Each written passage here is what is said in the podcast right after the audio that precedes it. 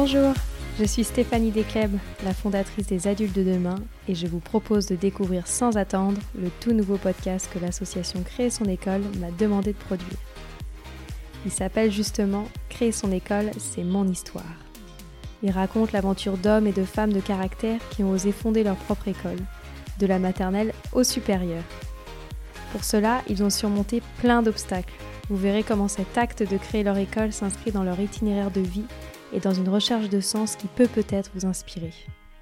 Avec vous, nous voulons comprendre comment de plus en plus de personnes en viennent à fonder une école indépendante en dehors de tout soutien public, alors qu'en France, l'école publique est gratuite. Créer son école, c'est un sport complet, un parcours entrepreneurial et une aventure intégrale qui engage tout l'humain. Et c'est dans ces aventures humaines que je veux vous emmener au service des enfants. Bonne écoute Bonjour Tatiana Bonjour Stéphanie. On est super heureuse de vous avoir aujourd'hui pour ce nouvel épisode du podcast Créer son école. On a décidé de vous inviter pour parler de votre parcours de fondatrice d'école indépendante et il y en a plusieurs. Et elles ont une particularité qui nous intéresse beaucoup, on va revenir dessus, puisqu'elles offrent la possibilité aux jeunes d'avoir un emploi du temps aménagé pour s'épanouir à travers des formations artistiques ou même culinaires. Mais avant cela, on va revenir sur votre parcours. Je sais que votre activité d'origine se concentre initialement sur la formation professionnelle pour adultes. Pourquoi avez-vous décidé de créer un collège-lycée privé, mais aussi une prépa? On a commencé effectivement il y a une quinzaine d'années avec euh, l'ouverture d'un centre de formation pour adultes, pour toutes, euh, toutes les personnes qui sont en reconversion.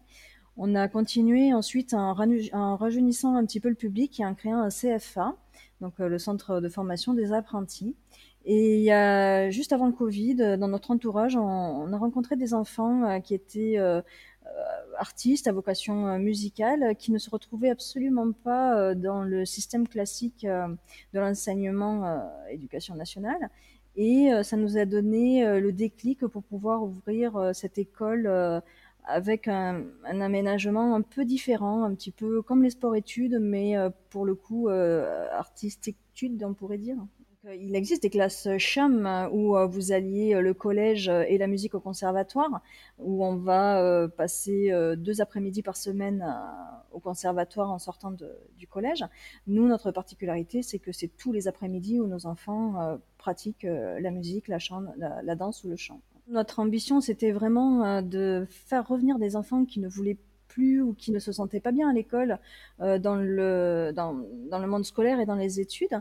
Et c'est ensuite en recherchant un petit peu sur le territoire euh, pour savoir ce qui existait où on s'est rendu compte que finalement, on, on, a rencontré une école à, Paris et puis plus rien. Donc euh, on s'est dit, ben, on est peut-être un des seuls à faire cette proposition pour les petits artistes sur notre territoire. Est-ce qu'il y a du coup un mélange des âges dans vos classes?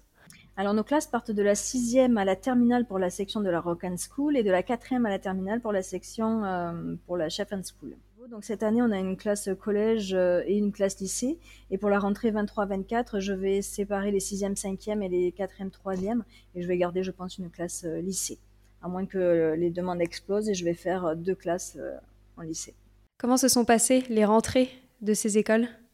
Alors les écoles, euh, très très bien. Les enfants étaient surpris un petit peu euh, sur euh, la modalité d'enseignement que nous proposons, notamment sur la particularité qui fait que les enfants ont cours uniquement le matin avec les matières générales et passent les après-midi en matière artistique.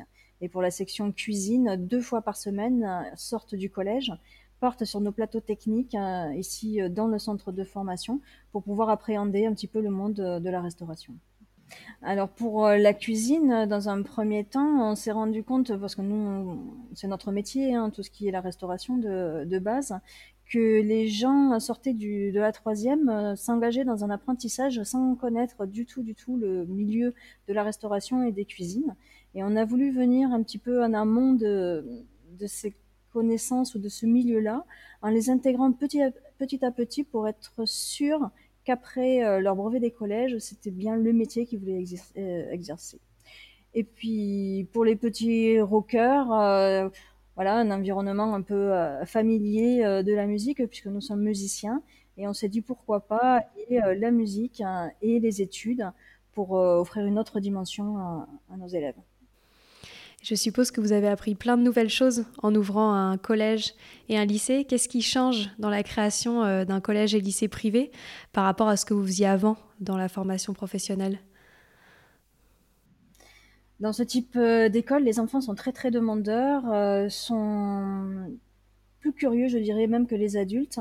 Et on se rend compte qu'ils ont une, une façon de d'entrevoir un petit peu euh, le monde du travail euh, un peu différemment. Ils sont acharnés, je trouve, par rapport à un adulte en reconversion, que les enfants ils mettent beaucoup, beaucoup, beaucoup du leur pour euh, pouvoir arriver à un résultat au final très, très gratifiant pour eux en tout cas. On a une lourdeur administrative euh, qui est conséquente, euh, notamment euh, sur le suivi, non pas des programmes, puisqu'on n'est pas obligé de suivre les programmes, mais sur l'apprentissage du socle commun, où il est difficile de l'allier sans pouvoir dispenser le programme. Donc nous, on a pris parti de dispenser le programme pour pouvoir avoir les bases du socle commun, ce qui est pour moi assez indissociable. ensuite, le plus compliqué, je dirais peut-être euh, les visites euh, des inspections euh, académiques qui, qui, viennent vérifier ce qu'on fait avec les enfants, mais ensuite si on est dans les, si on suit les règles, pour moi, j'ai pas trouvé une lourdeur extrême sur, pour la création de l'école. C'est-à-dire que depuis 15 ans, on est dans le monde de l'enseignement, donc c'est vrai que ça m'a paru un peu plus facile que pour quelqu'un qui ouvre directement une école comme ça, ouais. On a besoin d'agréments et les agréments, on a l'habitude de les demander. Donc c'est vrai que pour nous, ça a été un peu plus simple. Hmm. Comment parvenez-vous à transmettre les fondamentaux avec moins d'heures de cours sur la semaine?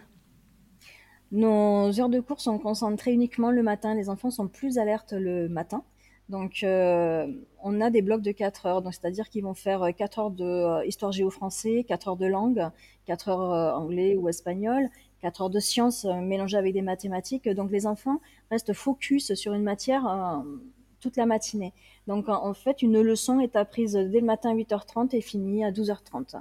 Euh, ils sont que 15 par classe, donc euh, c'est aussi un moyen de pouvoir euh, aller plus vite. On va à l'essentiel, euh, notamment sur euh, les classes de troisième et de première terminale, puisqu'ils ont des examens à passer. mais c'est vrai que en étant peu en classe, les enfants sont beaucoup plus concentrés, moins distraits. ils arrivent à 8h30 jusqu'à 12h30 euh, travaillent, euh, sont concentrés, travaillent à fond. Donc euh, c'est vrai que pour l'instant, il n'y a pas de souci, ils arrivent à intégrer et à, gérer le programme. Et si on parle de l'autre partie de la journée, donc l'après-midi, qui est dédiée à l'apprentissage de la musique ou de la cuisine, comment est-ce que ces après-midi-là sont organisés? Est-ce que vous pourriez nous donner des exemples concrets? Alors nos enfants qui travaillent sur la Rock and School par exemple partent une heure et demie sur un instrument, une heure et demie sur un autre instrument ou sur une autre discipline. Ici, les enfants musiciens, danseurs ou chanteurs euh, sont multidisciplinaires. Euh, un enfant chez nous sort avec un apprentissage de trois instruments, la danse et le chant. Donc, euh, ils passent d'atelier en atelier avec leurs professeurs. Ils sont entre quatre et six élèves face à leurs professeurs. Ils ont des auditions également et trois fois par an un concert à, réaliser. Donc euh, ils travaillent euh, sur les morceaux euh, qu'ils doivent présenter lors des lives. Nous on appelle ça un live, c'est-à-dire un concert scène ouverte pour les parents, les grands-parents, les amis, etc. Hmm. Est-ce que vous auriez peut-être eu une anecdote déjà à nous partager sur l'un des élèves de votre école qui, qui aurait vécu quelque chose de particulièrement fort dans l'une de vos écoles? Il y a des enfants qui viennent euh, parce qu'ils sont, ils pianotent un petit peu au clavier et finalement ils se découvrent, euh, ils se découvrent batteurs, ils se découvrent euh, guitaristes. Euh, des enfants qui ne voulaient plus du tout venir à l'école, les premiers arrivés à 7h30 le matin. une anecdote particulière, non, pour l'instant. Non, ils se découvrent des talents en fait, des, des, très timides qui sont chanteurs maintenant, des, des, gens qui voulaient pas monter sur scène sont les premiers à venir travailler avec nous sur la scène. Et est-ce que pour faire partie de la Rock and School ou de la Chef and School, il faut nécessairement avoir envie de faire de ces hum, domaines-là euh, son métier de prédilection? Est-ce que ça veut dire qu'il faut vouloir devenir musicien pour faire la Rock and School ou cuisinier pour faire la Chef and School? Non, pas du tout. Nous, ce qu'on veut, c'est que les enfants passent un bon moment à l'école, qu'ils reviennent avec plaisir. Euh, nous, sur les trentaines d'élèves que nous avons actuellement, euh, si je parle peut-être des lycéens, je pense que trois ou quatre ressortiront musiciens effectivement ou cuisiniers. Mais euh, le but n'est pas là. Le but, c'est de découvrir d'autres choses, de s'épanouir dans le monde artistique, sachant que voilà, la musique, c'est un monde où on découvre plein, plein, plein, plein de choses.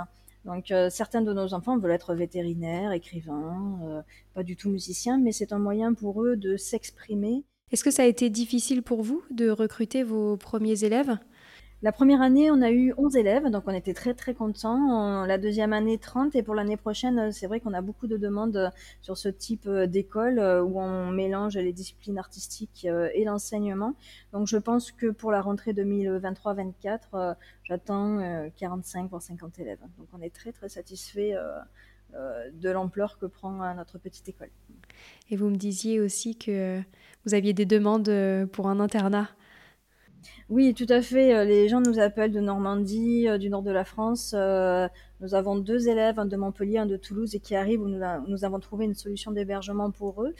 si nous avions un internat, je pense que nous aurions beaucoup, beaucoup de petits élèves qui arriveraient ici jusqu'à jusqu'à Perpignan. Comment s'est déroulé le recrutement des enseignants? Est-ce que c'était difficile pour l'ouverture de ces écoles? Alors pour la première année, euh, un peu plus de, on n'avait qu'une classe, donc euh, on a recruté euh, pour les matières générales trois enseignants, un sur le scientifique, un sur le français philo et l'autre sur les langues. pour la partie artistique, on est du monde musical, donc c'était plus facile de recruter des, des enseignants en musique et en danse. Mais les personnes que nous avons recrutées adhèrent totalement au projet, sont pour la plupart mélomanes ou musiciens, même s'ils enseignent le français, l'histoire géo, les mathématiques. Donc euh, c'est plus facile pour les enfants aussi d'avoir un professeur qui aime, euh, qui aime la musique et, euh, ou la danse derrière. Mais ça n'a pas été très compliqué. Non, les gens adhèrent. J'ai beaucoup de demandes de, d'enseignants qui aimeraient rejoindre notre école.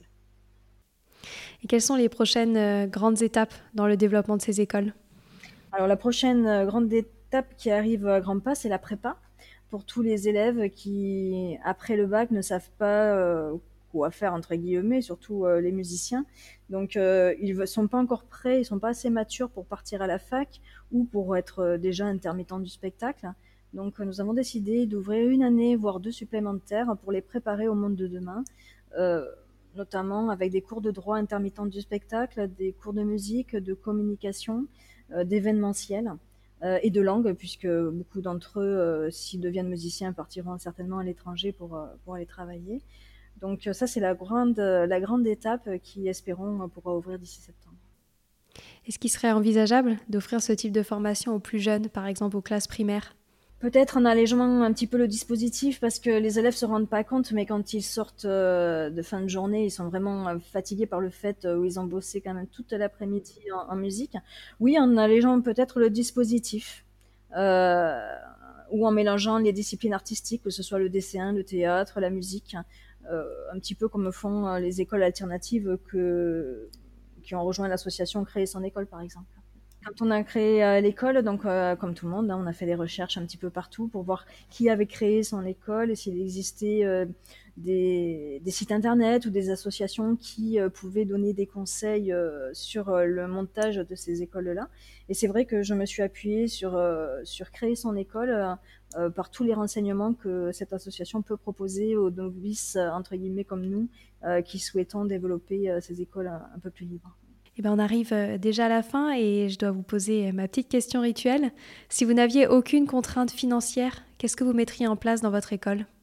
Aucune, contrainte financière. Je montrerai un petit campus, un petit peu l'anglo-saxonne ou à l'américaine, où les jeunes euh, élèves pourraient aller et venir à leur guise dans les studios d'enregistrement, créer une radio euh, de l'école, voilà, sans contrainte, venir quand ils le souhaitent sur une sorte de campus. Alors ça, ça serait vraiment chouette. Super. Et eh ben merci Tatiana pour votre temps. À bientôt. Merci beaucoup. Au revoir. Créer son école, c'est mon histoire est un podcast de l'association Créer son école produit par les adultes de demain. Créer son école est une association qui soutient la création d'écoles indépendantes pour mettre la liberté scolaire au service de tous les enfants. Elle accompagne juridiquement les écoles tout au long de leur vie, les forme, les met en réseau, les références dans son annuaire et les analyse dans son observatoire. Retrouvez toutes ces actions sur www.créer-son-école.com.